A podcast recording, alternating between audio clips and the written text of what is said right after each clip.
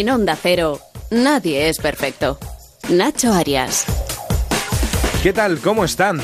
Aquí estamos el equipo de Nadie es Perfecto en una edición especial en la que vamos a recordar a invitados que han pasado por el programa y el de hoy de una forma especial, porque nos dejaba hace muy poco. Él era un enamorado de los coches y fue un pionero en divulgar en televisión la seguridad vial. El pasado 11 de julio nos dejaba después de luchar contra una larga enfermedad a los 86 años, pero hasta no hace mucho seguía con su divulgación a través de un blog y las redes sociales. Precisamente hace un año en este mismo mes de agosto, pasaba por este programa. Y si les parece, como modesto homenaje, vamos a recordar algunos de los momentos de esa entrevista. Incansable como nadie, un enamorado del motor. Has dedicado toda tu vida a este sector. Has sido aprendiz de mecánico en tu infancia, industrial también del, del, ramo y piloto aficionado.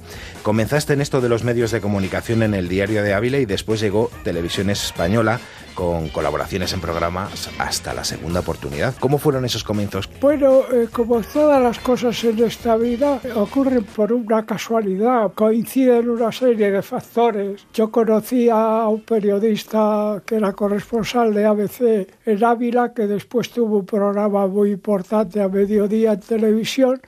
Yo entonces corría, era efectivamente industrial del automóvil, tenía varios talleres, era concesionario y una cosa estaba relacionada con la otra. Entonces, algún domingo me llamaban para aquel programa ómnibus que era Todo es posible el domingo. Yo daba una opinión sobre el tráfico y poco a poco, y un día fui yo que pensé, bueno, ¿y por qué no hago yo un programa? Y me fui derechito a ver a, a Chicho Ibañez Serrador y fue muy curioso y lo cuento porque parece mentira a veces como ocurre en las Chicho, yo quiero hacer un programa. Y me dice, bien, ¿quién va a dar la cara? Digo, yo, ¿quién la va a dar? Dice, bueno, pues vente el domingo. Y el domingo allí aparecí en el patio de televisión de Prado del Rey con un volante en la mano que me puse tan nervioso que hubo un momento, con un jeep y con el volante en la mano. Hubo un momento que me puse tan nervioso, era en directo, uh -huh. que estuve a punto de decir, parar pero yo no sé de dónde saqué la energía, dije, Dios mío, me la juego aquí,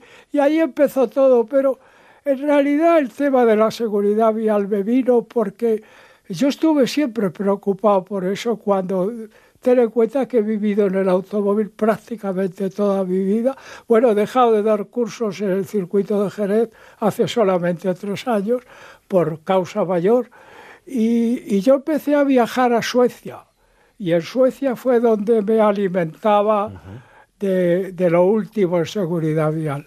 ¿Cómo se hacía ese programa? Porque de aquella, yo sé que vinieron incluso de países como Alemania, países avanzados en aquella época, estamos hablando de los 70, donde España estaba todavía despertando de, del letargo de, de bueno, la se dictadura. mataban 5 y 6 mil personas al año. Uh -huh. eh, vinieron de, de otros compraron, países compraron. a ver a ver cómo se hacía ese programa, ¿no? no bueno, yo tuve la fortuna, eh, yo era muy amigo de Félix Rodríguez de la Fuente, éramos muy amigos. Y primero hicimos Culpable el Hombre. Y esa noche fui a ver el espectáculo de Típico, los que luego hice mucho mucha amistad y vinieron a mi mesa a decirme, pero ¿cómo habéis hecho eso? Porque el programa Culpable el Hombre era la primera vez que se veía una cosa tan espectacular. Y con esa tarjeta de visita en la mano fui a ver al director de programas de televisión. Hombre, la verdad es que yo tenía un poco el respaldo de la familia de Adolfo Suárez, con la que siempre tuve amistad, incluso con su padre, vamos. Y, le propuse la segunda oportunidad y me dijo, bueno, pues me la aprobaron y empezamos. Y entonces me adjudicaron el equipo completo de Félix. Éramos unos 40, 40 personas en el programa. Estuvimos un año que fue un año inolvidable en mi vida porque eran experiencias. Bueno, el choque de la piedra como organizamos un pitoste tan grande allí por ambos lados, cortada la... Vino un cura a preguntarme que si necesitábamos sus servicios. Han pasado... Pero quiero aclarar una cosa, Nacho, aunque me extienda un poco. El mérito de la segunda oportunidad no es mío solamente. Yo di la cara y como di la cara soy el popular Pero el verdadero artífice de esto es Fernando Navarrete, el realizador de televisión, uno de los mejores realizadores que ha tenido y que tiene la televisión en España. Nos reunimos un día, Zardoya, que era el, que tenía que hacer los guiones de rodaje, yo hacía los los guiones técnicos, y Fernando vino un día y dijo, ¿por qué no hacemos esto? Hacemos con coche choque contra la piel. ¿Cómo que dice este tío? Está loco. La idea fue de él, no fue mía. Bueno. Déjame que te corte. Fernando, buenas noches. Hola, buenas noches. Paco, ¿cómo estás? Yo estoy escuchándote aquí todas tus cosas, que dices que eres famoso pero si es que has estado toda la vida trabajando, si es que te tiene que conocer la gente, si es que no has parado. Bueno, pero estamos hablando de la segunda oportunidad, Fernando. La segunda oportunidad, evidentemente. Y sabes que lo que digo es verdad. Es verdad, es verdad, es verdad. Pero vamos, sabes que lo que digo yo también es verdad. Has trabajado toda tu vida y hasta este momento, entonces no es nada extraño que la gente siga tus consejos y entonces, claro, no es nada extraño todo eso que me dices. Sabes lo que te aprecio. Yo diría, mm, sabes lo que te quiero. Entonces, eh, me alegra mucho que, a ver, de repente que me haya dado Nacho esta sorpresa tan agradable. Un abrazo muy fuerte, Fernando. Es mutuo, Paco, es mutuo. Muy buenas noches, porque eh, realmente para mí es un honor ser tu amigo. O sea, ¿qué, quieres que te diga? Bueno, ah, estamos a la recíproca. Creo que rompisteis, Fernando, Paco, creo que rompisteis muchos coches durante, durante el programa, pero no fue tan fácil con los tractores, ¿no? Creo que con un tractor, ¿qué os pasó con un tractor? Esa escena, esa escena eh, Fernando la recuerda perfectamente. El tema era cómo manejar un tractor para que no hubiera accidentes. En, que había muchos, Fernando. Que había muchos, en aquel momento había muchos. Gente aplastada. qué miedo, que, el tractor, que uy, esto es un peligro, hay que tener mucho cuidado, que nos puede pasar a nosotros, que ahora en las pruebas. Y nosotros estuvimos haciendo todo el rodaje con un cuidado tremendo de que aquello no se nos cayera encima, etcétera, etcétera, hasta que llegó el momento de que tenía que, que, por, por exigencia hacer el guion, tenía que rodar, el, el tractor tenía que, que, volcar y entonces en ese momento el tractor dijo que no volcaba, que no volcaba, que no volcaba y empezaron pues Paco, el, nuestro querido eh, Reyes Abad, Reyes Abades, todo al Petit, uh, pues hay que desinflar un poco una rueda, ah, vamos a quitar, vamos a tirarlo por aquella pendiente, para seguro que cae. Y no sé, aquello era imposible, era imposible que volcara. Y nos costó mucho trabajo. ¿Te acuerdas que pusimos un monigote con un mono de aquellos que se llevaban, que se movía, se notaba perfectamente que era un domi, que era, que era un monigote. Bueno, el puñetero tractor emprendía la cuesta y cuando llegaba arriba, como si estuviese cabreado con nosotros, para abajo y nosotros todos corriendo a sujetarle, porque claro, podía haber causado allí. Bueno, fíjate cómo será Fernando, que yo lo tengo en, en mi web, ¿no? Con mis vídeos y todavía lo ve mucha gente. Bueno, pues debe tener casi el millón de vistas y es el más visto de toda la serie, fíjate. No me extraña, no me extraña mucho porque aquella escena de aquel tractor viniendo hacia la fila de cámaras que teníamos siete Hoy salíamos despavoridos. Salíamos corriendo porque no sabíamos para dónde iba a salir. Bueno, y el valiente de Reyes se subía al tractor, ¿te acuerdas? Sí, sí, sí, gracias a él, gracias a él. Hicimos eh, gran parte de la serie, o la mayoría de la serie, gracias. Fernando, la cabecera sigue siendo mítica, hay mucha gente que, todavía la busca en internet, tiene no sé cuántas reproducciones, pero, pero miles, ¿eh? Pues ese, esa cabecera realmente fue una gozada de grabarla, dándole vueltas a la cabecera, ya estaba hecho el texto, el texto de la cabecera era el hombre es el único animal que... Eh, choca dos, veces con, dos veces con la misma piedra. Entonces, aquello, esas palabras ya Tomás Sardoya, que era el, guionista, ya las había incorporado a la música de la cabecera, ya teníamos la idea de lo que queríamos hacer. Y bueno, pues yo simplemente, eh, sinceramente, una noche pues pensé en lo de la piedra, a las 3 de la mañana.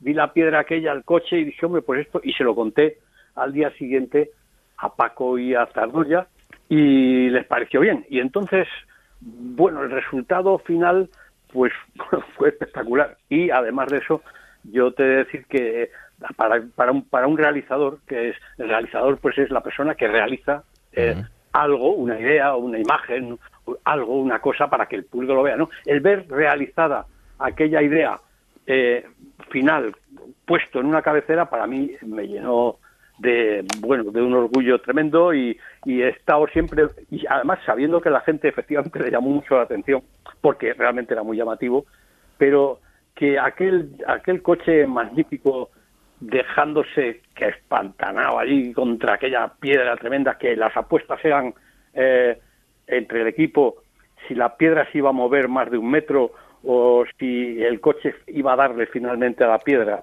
Eh, bueno, todo aquello trajo consigo lo que ha contado Paco, pues al final de todo, la gente que pasaba después del accidente, después de grabarlo, las personas que pasaban por allí, te puedes imaginar, la carretera estaba cortada por la Guardia Civil, cuando dio paso y la gente empezó a pasar a los lados, la gente miraba aquel coche y aquella piedra y, y claro, te puedes imaginar la cara que ponían y lo que pensaban cada uno, cómo habría sido este accidente que parecía increíble.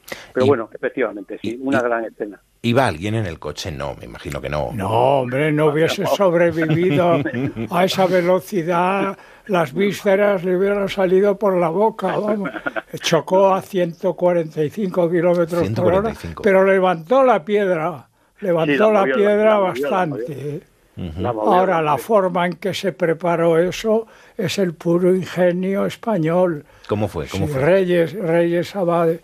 Hombre, lo hemos contado mil veces. Fue un cable muy largo de acero, de como de media pulgada, atado a dos camiones que estaban muy cargados.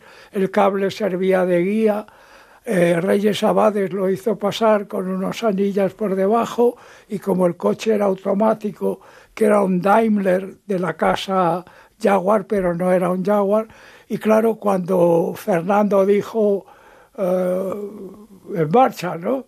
Eh, pues entonces eh, yo no sé si fui yo o fue otra persona, aceleramos con la mano, le pusimos un, alambre, el coche sale por la curva, va cogiendo velocidad, velocidad, era automático y se pegó un... Ahora, curiosamente, en la carrocería, el habitáculo permaneció completamente inde- Increíble, increíble. El motor, claro, se quedó. El, mo- como- el motor, el motor sal- salió por detrás.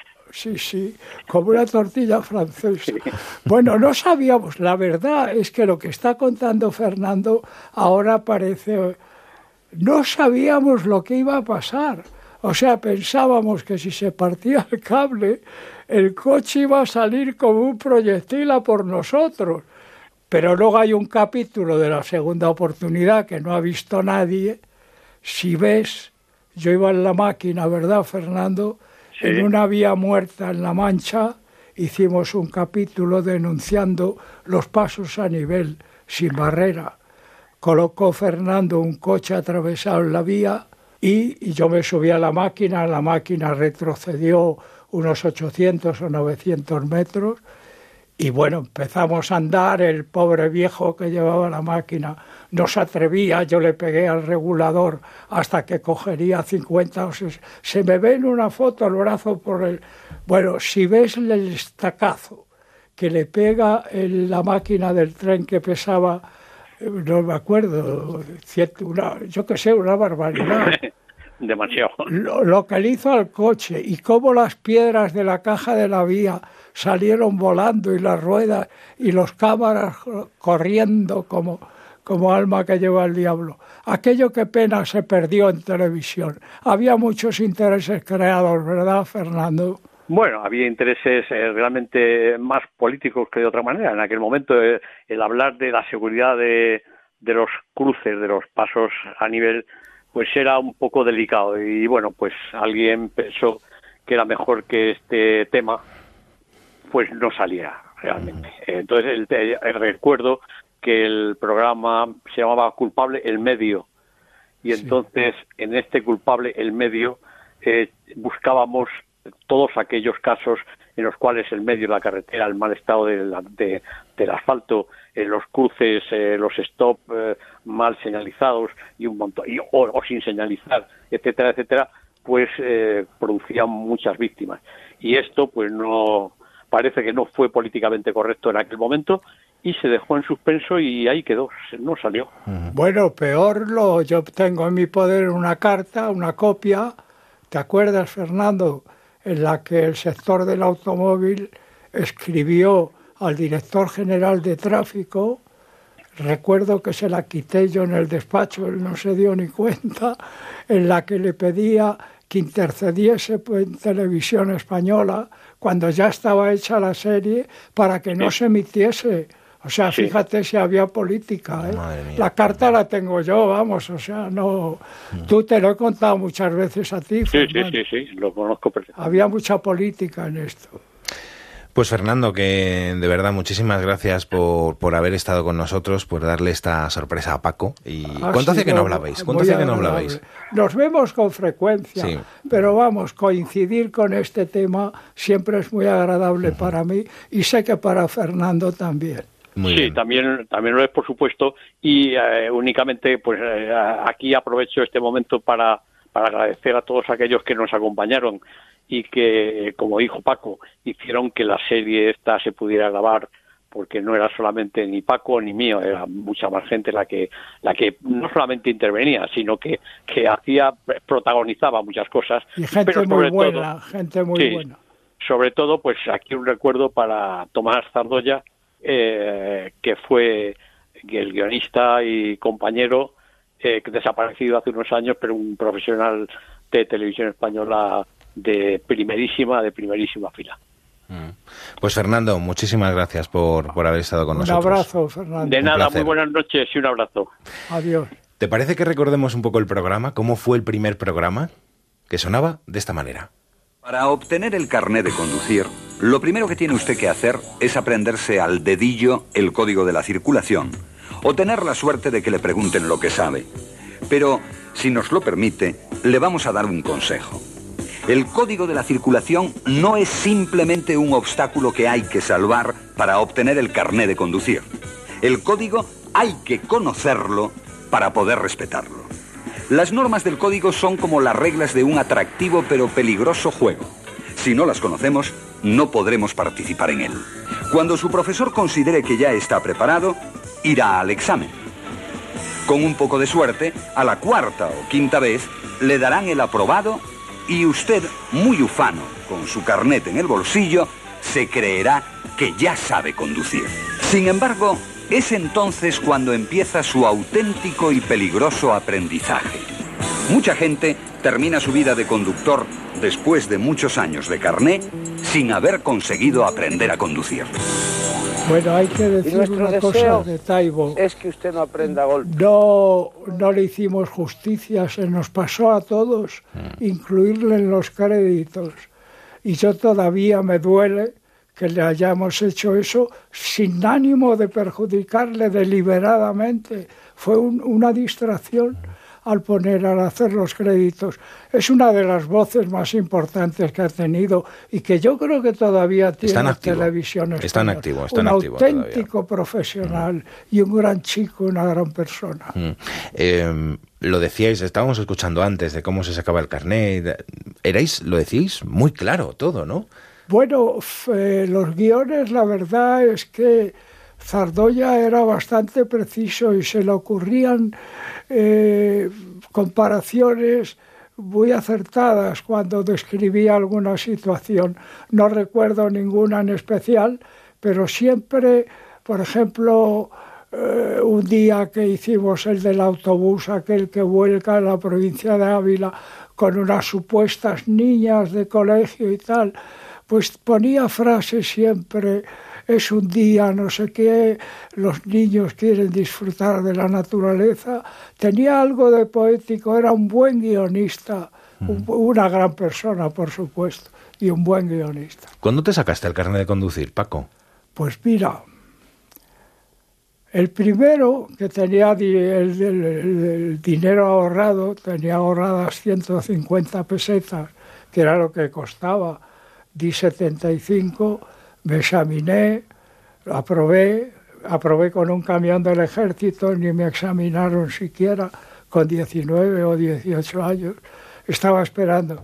Y unos días antes de examinarme, me tuve que examinar, la primera no me pude examinar porque me jugué al julepe el dinero y lo perdí. Jugué con unos tipos mayores que eran unos pillastres y me dejaron sin blanca tuve que volver a ahorrar y fui un día al retiro. Yo entonces estaba cómo no, en el batallón de automóviles del Ministerio del Ejército y con el mismo camión que manejaba me fui al retiro, había allí un, ingeniero y ni siquiera me examinó.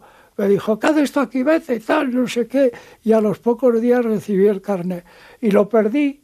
Y luego el segundo, que era el carnet de primera, lo tuve que sacar con trampa porque había un escribano de estos en la mili que te hacía un papel reconociendo la edad que valía ese papel y me anticipó dos años. Entonces yo tenía el carnet para conducir camiones antes de haber cumplido la edad. O sea, en eso he sido un poco tunante, ¿no? Lo que pasa es que ahora ya no me pueden meter mano, ni siquiera DGT. Bueno, la radio también ha sido, y concretamente esta casa, uno de los lugares donde también has informado sobre tu pasión, ¿no? Tuvimos un programa fantástico pero no porque yo tuviera el programa, sino que conseguí reunir a lo mejor que había en la prensa del motor.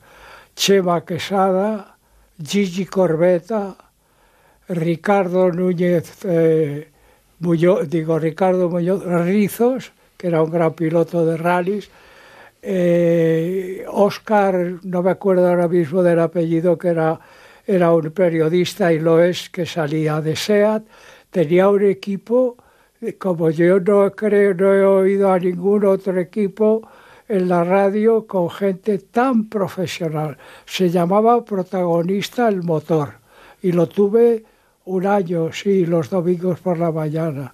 Lo pasábamos pipa porque éramos todos unos chiflados del automóvil, pero gente, bueno, Rizos era un gran piloto de rallies, Gigi Corbeta, aparte de un gran periodista de, de motor 16, era un gran fotógrafo, Chema, Quesada es de lo mejorcito que hay en la prensa del motor, un auténtico señor. En fin, reunimos reunimos un grupo de gente realmente fabulosa. Siempre nos gusta despedirnos con la canción que era número uno en la radio. ¿Ah, sí? Ese día. ¿Y sabes qué sonaba en la radio ese día que tú naciste? Hombre, estaba mamando, estaba en pañales. no, no, esto.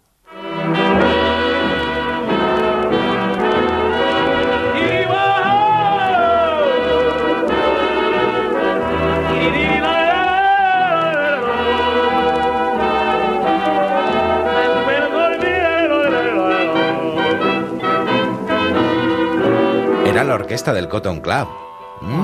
Con este mini de Mucher, ¿eh? de Cal Calloway.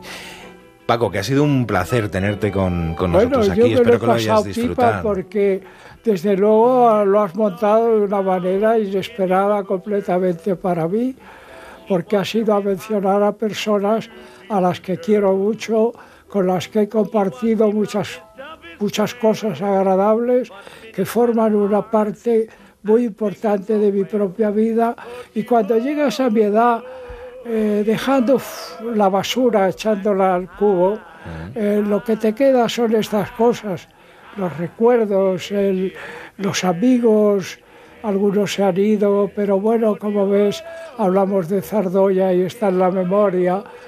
Yo lo que me preocupa es que, como le pasaba a Franco, ¿no? que no quería que le regalaran una tortuga, porque le iba a sobrevivir y tal. Él iba a sobrevivir a la tortuga y yo voy a sobrevivir a todos los problemas que me salen a cada paso, pero soy feliz, soy una persona de verdad, Nacho. Eh, lo digo con mucha frecuencia, increíblemente estoy viviendo los años más felices de mi vida. Lo dicho, Paco, gracias. A ti otra vez.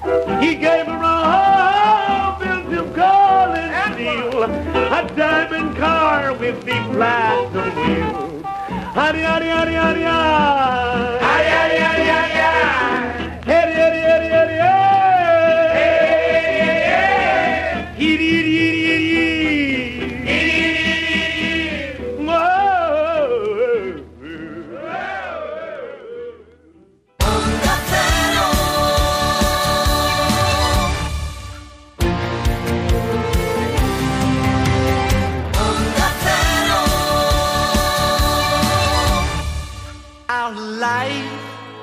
together is so precious.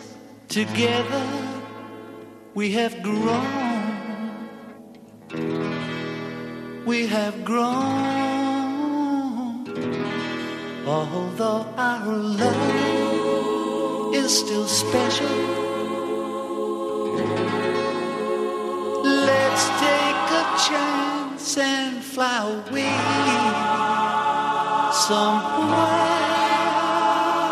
alone. It took me too long since we took the time.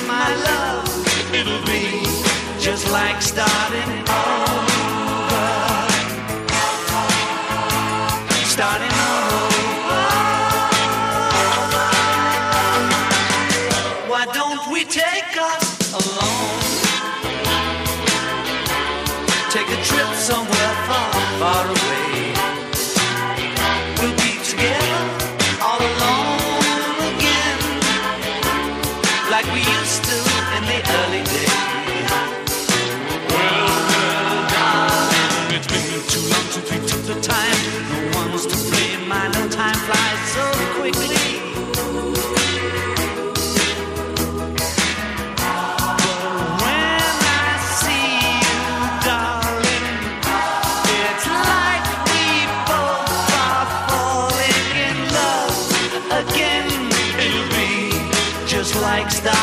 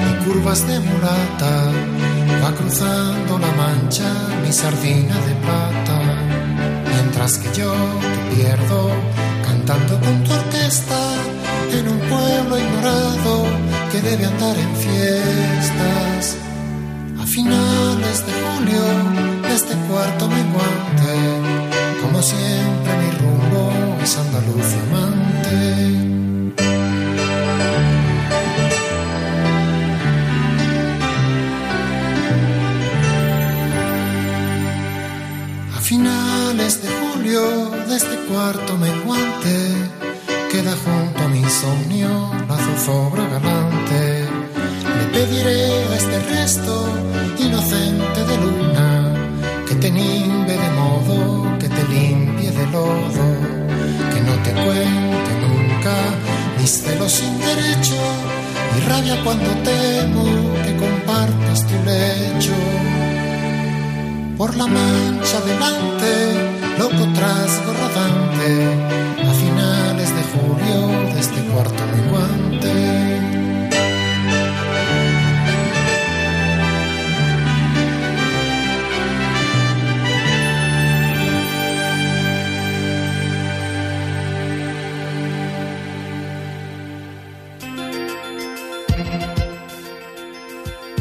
En Onda Cero, la música de tu vida.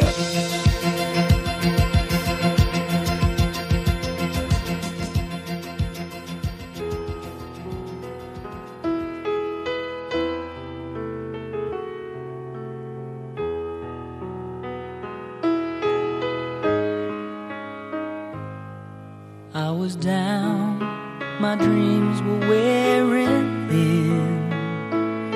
When you're lost, where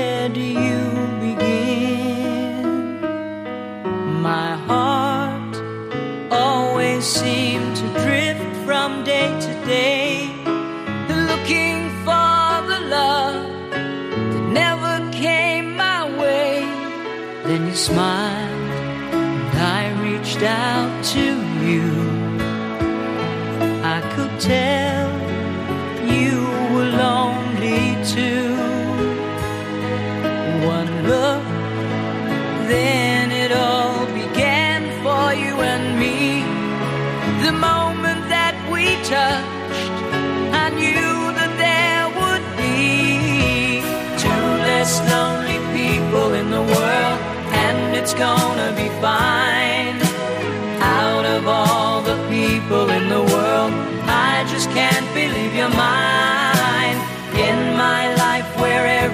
was wrong, something finally went right. Now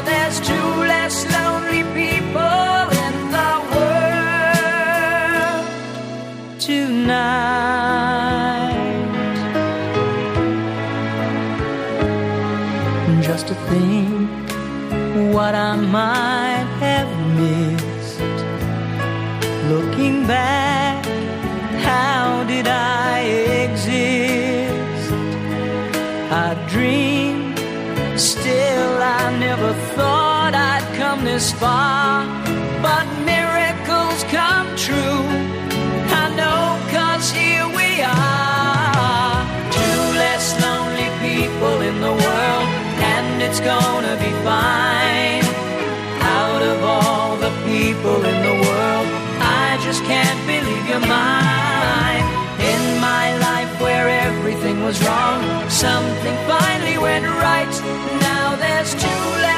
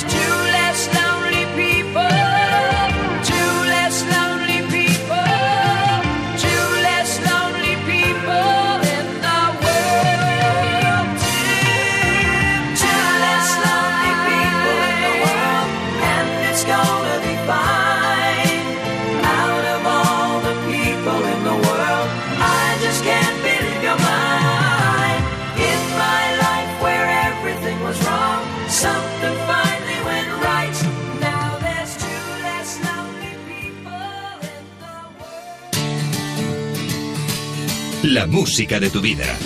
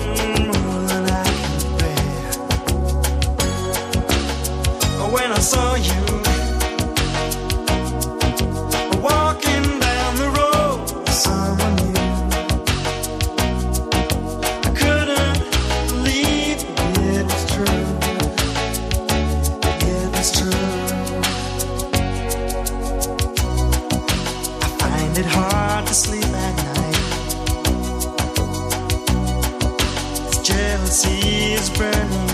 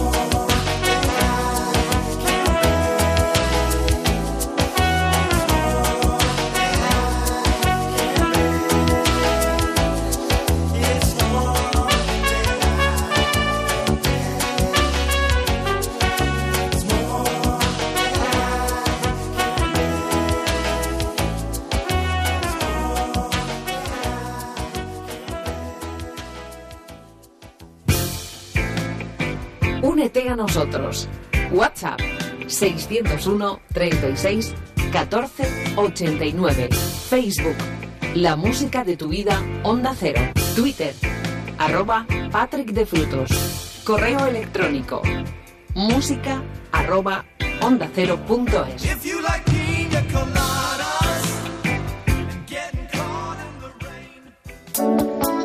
know you, you make me feel so good inside. always wanted a girl just like you. Such a